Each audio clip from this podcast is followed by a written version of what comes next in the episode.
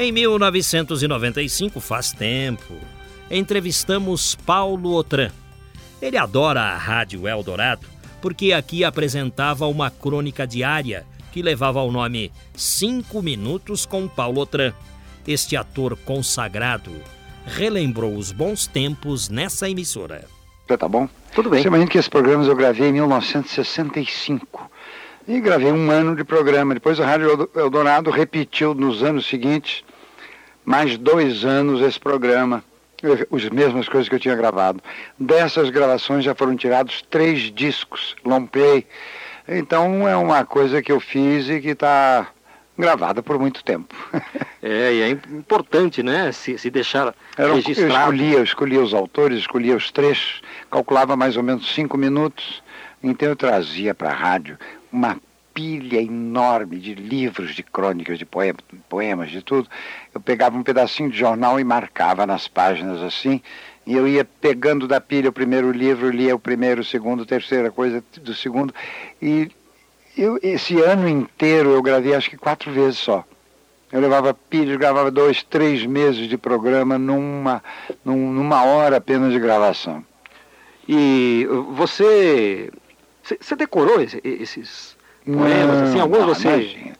Eu, algumas, eu estava vendo hoje essa lista das coisas que eu gravei aqui e vi que algumas coisas eu sei até hoje de cor, mas não por causa da gravação do programa, porque são coisas que eu sempre disse na minha vida, então algumas eu sei de cor até hoje. É, e, e como é que pintou o convite para você fazer os cinco minutos com Paulo Trana Eldorado? Eu tinha feito na Rádio Ministério da Educação do Rio um programa chamado Quadrante, em que eu lia cada dia da semana um autor de crônicas. Eram crônicas escritas especialmente para o programa. E naquela época eram os maiores autores, os maiores cronistas do Rio de Janeiro, do Brasil inteiro. Você imagina que os cronistas que eu lia eram Carlos Drummond de Andrade, Manuel Bandeira, Rubem Braga, Fernando Sabino, Paulo Mendes Campos, Cecília Meirelles e Diná Silveira de Queiroz. Então era o que havia, era a nata da nata da, da qualidade de cronistas brasileiros. Alguns escrevem até hoje. E a maioria morreu. Então o programa teve um enorme sucesso, uma enorme repercussão. Eu fiz durante vários anos. Desse programa foram tirados dois livros de crônicas, Quadrante 1 e Quadrante 2. E numa noite de autógrafos, estavam todos os autores presentes, eu comprei o livro e pedi para cada um assinar, me dar um autógrafo. E o Carlos Drummond foi de uma gentileza inacreditável, de uma, um homem incrível mesmo. Ele escreveu assim, para Paulo Otran, que transformou em arte cada um desses nossos modestos trabalhos. Olha, essa, essa dedicatória me deu uma tal satisfação que eu sei de cor até hoje. e foi uma coisa muito importante na minha vida ter um testemunho assim do maior poeta brasileiro dizendo, me elogiando. Eu achei uma coisa, fiquei muito comovido com essa dedicatória. Eu vou a teatro, assisto teatro desde os oito anos de idade. Meu pai era delegado de polícia, então ele tinha frequentemente convites para ver tudo que era teatro no São Paulo. E quem ia era eu. Eu ia calça curta, eu ia ao teatro. Naquela época não havia proibição de, uh, de censura para menores. Então eu assisti tudo que passou uh, todas as companhias que passaram por São Paulo desde os meus oito anos de idade. Eu tinha fascinação por teatro, como espectador nunca tinha pensado em ser ator. Em casa nós brincávamos de teatro, meus primos, minhas irmãs, eu, a gente brincava de teatro. Mas nunca pensei em ser ator profissional, tanto que fui estudar direito, advoguei. Quando eu estava já advogando, eu comecei a fazer teatro amador em São Paulo. Aí recebi um convite para fazer uh, teatro profissional e aceitei. Há 45 anos estreiei junto com Tônia Carreiro a peça Um Deus Dormiu Lá em Casa, de Guilherme Figueiredo, no Teatro Copacabana, no Rio de Janeiro. E, e não parei mais. E quando você brincava de teatro na sua casa, as pessoas já diziam que você tinha jeito para ser ator? Aí era uma coisa geral, porque minhas irmãs também tinham muito jeito, meus primos também. Então não havia nada específico assim que me dissesse você tem mais talento que os outros, de maneira alguma. E, e, era um entre os outros. E na família só você se tornou ator ou mais? Depois uma irmã mais velha que eu fez teatro um certo tempo, Eniotran. Muito pouco tempo ela fez teatro. Depois ela dirigiu programas na TV Paulista, que depois virou o quê? Globo, né? Acho que foi é, Globo. É, isso. É. Ela dirigia programas de teatro lá. Eu tenho uma outra irmã casada com um grande autor de teatro infantil, que é Oscar Rocha Fonful, é meu cunhado. Então essa minha irmã se dedicou muito a cenários, figurinos, dirigiu também peças infantis, mas tudo um certo período da vida delas. Mas antes de nós, nunca ninguém da família tinha pensado em teatro. E você nasceu aqui em São Paulo, né? Não, nasci no Rio. Nasceu no Rio, viu? É, eu sou um carioca degenerado, porque eu nasci no Rio, mas com menos de, ano de um ano de idade. Vim para o estado de São Paulo e morei em São Paulo a minha vida toda. E qual bairro? Você morou mais tempo aqui em São Paulo? Eu, Cerqueira César. Eu morei, morei na Rua Augusta, na Padre João Manuel, morei na Barão de Capanema, morei na Zé Maria Lisboa, morei na Oscar Freire, na Barão de Capanema. A sua infância foi em qual bairro? Aí Também mesmo, lá? Cerqueira César. E, e como é que era Cerqueira César naquele Ah, tempo? Já, é- já tinha esse nome? Não, né? Nem sei. Naquele tempo chamavam Jardim. Aquilo tudo era Jardim América. Hum. Depois é que eu vinha saber que existia um bairro chamado Cerqueira César. Mas era uma calmíssima, não é? Você pensa que os jardins de hoje, a parte dos jardins mesmo, a maioria eram terrenos baldios plantados de eucaliptos. E havia já algumas casas de milionários, mas a maioria ainda era terreno baldio. Isso na minha infância. Na Rua Augusta tinha bonde, havia uma, eu jogava, brincava de bola na rua, na Padre João Manuel, em plena ladeira. E de vez em quando a empregada dizia assim, cuidado, vem vindo um automóvel. Tão poucos automóveis havia naquela época no, em São Paulo. Era muito diferente. E, e, e Paulo Otran, aí você brincando com, com a sua família é, de teatro e tal, e como é que você foi se, se aproximando do teatro e como é que você acabou sendo lá Eu- o ator que fiz- contracionou Eu com a fiz teatro amador, não é? Então foi isso que me fez, me aproximou de teatro. Eu recebi um convite do Abílio Pereira de Almeida, que dirigia o grupo de teatro experimental, para fazer uma temporada com eles no Rio de Janeiro, como amador. Era justamente o momento que eu queria ter umas férias no meu escritório de advocacia. Passei procuração para dois colegas ficarem tomando conta do escritório e fui para o Rio com a intenção de passar um mês fazendo teatro amador lá. A temporada foi um sucesso tão grande que durou dois meses e meio. Durante esses dois meses e meio, Tônia chegou de Paris. Ela tinha feito um curso de teatro lá com o Jean-Louis Barrault e louca para fazer teatro. Ela me viu representando e me convidou então para fazer uma- um teatro profissional na companhia dela. E eu levei um mês dizendo que não, que não era possível, porque eu não era ator, eu era advogado. E de repente eu percebi que o que eu gostava de fazer mesmo, o prazer que eu estava sentindo em fazer teatro no Rio era muito grande. E de repente me deu o estalo e eu resolvi aceitar. E foi a decisão mais certa da minha vida. E eu, sempre que eu digo, ah, eu nunca premeditei nada. A minha carreira toda é na base da sorte. Foi por sorte que eu aceitei o convite da Tônia. Por sorte eu descobri qual era a minha verdadeira vocação.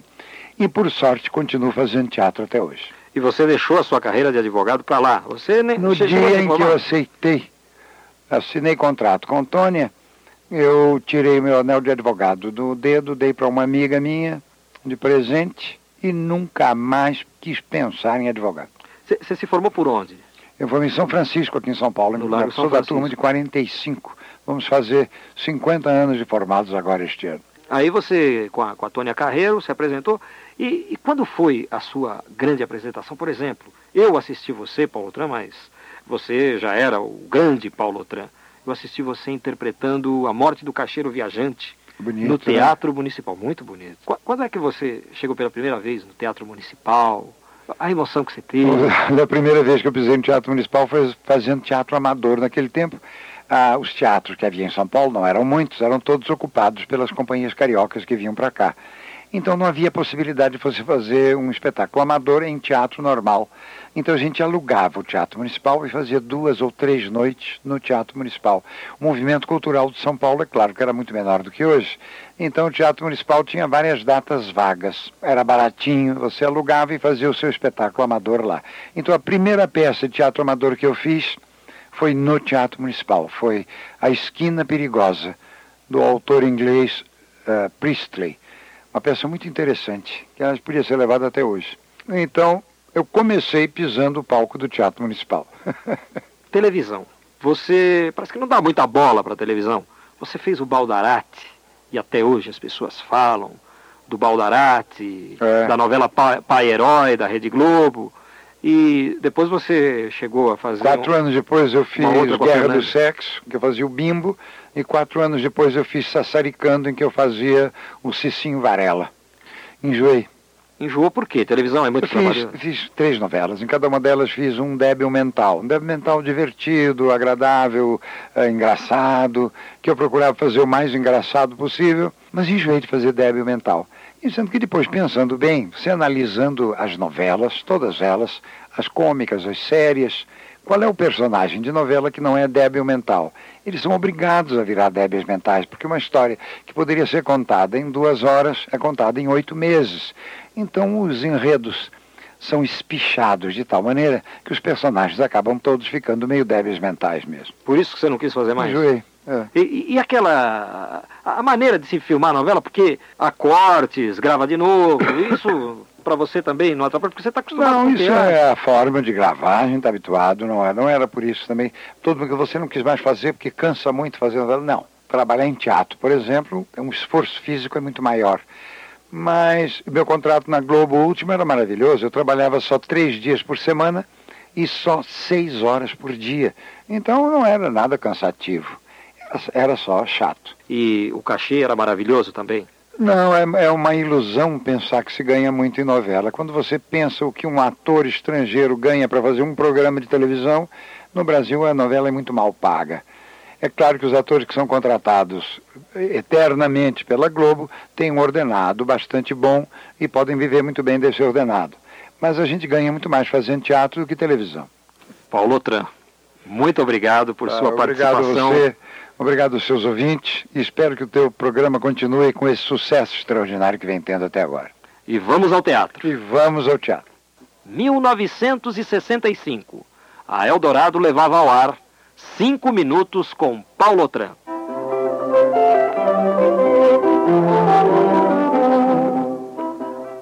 A Rádio Eldorado de São Paulo apresenta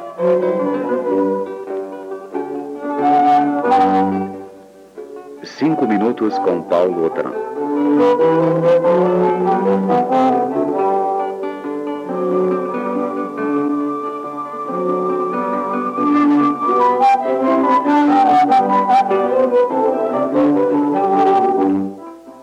De Rubem Braga, a crônica O Gesso.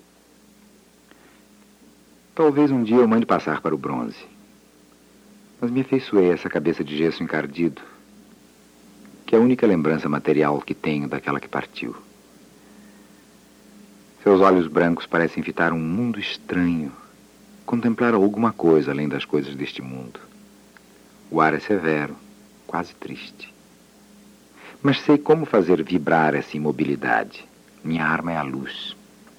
É com a luz que, devagar, eternamente, vou passeando os olhos pela face, a testa, a orelha delicada, os cabelos presos atrás por um laço. Então, é como se os músculos ainda vivessem e os cabelos ainda tivessem um brilho macio. Os lábios ainda pudessem se comprimir levemente. Como se ela tivesse alguma palavra a dizer e não quisesse dizê-la. O escultor não se deixou encantar pela sua beleza. Trabalhou com dura honestidade, com lenta obstinação menos preocupado em fazer uma obra de arte em si mesma que em retratar a mulher. Quantas vezes vi esses olhos se rindo em plena luz, ou brilhando suavemente na penumbra, olhando os meus. Agora, olham por cima de mim, ou através de mim, brancos, regressados com ela à sua substância de deusa. Agora ninguém mais a poderá ferir. E todos nós desta cidade que a conhecemos um dia, e mais que todos, aquele que mais obstinada, mais angustiosamente soube amá-la, aquele que hoje a contempla, assim, prisioneira do imóvel gesso, mas libertada de toda a dor e toda a paixão tumultuária da vida, todos nós morremos um pouco na sua ausência. Muitas vezes encontro sua lembrança em alguma esquina da cidade, Subitamente me sinto viver uma tarde antiga como se a vida tivesse voltado um instante. Ouço aquela voz dizer o meu nome. O bater de seus saltos na calçada, ao meu lado. Mas são lembranças vivas, carregadas de prazer e de angústia. Dói-me. Para um momento na rua como se fosse para deixar a tarde antiga passar pelos meus ombros levada pela brisa. Para um momento. E regresso ao dia de hoje com todos os jogos do destino já idos e jogados. Mas à noite, quando volto para casa, a cabeça de gesso me espera. Imemorial, neutra, severa apenas quase triste. E minha ternura é toda sossego e pureza. Senhores ouvintes, até amanhã, neste mesmo horário, e vamos ao teatro.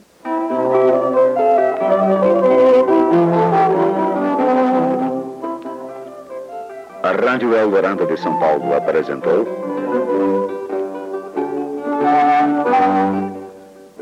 Cinco minutos com Paulo Otran.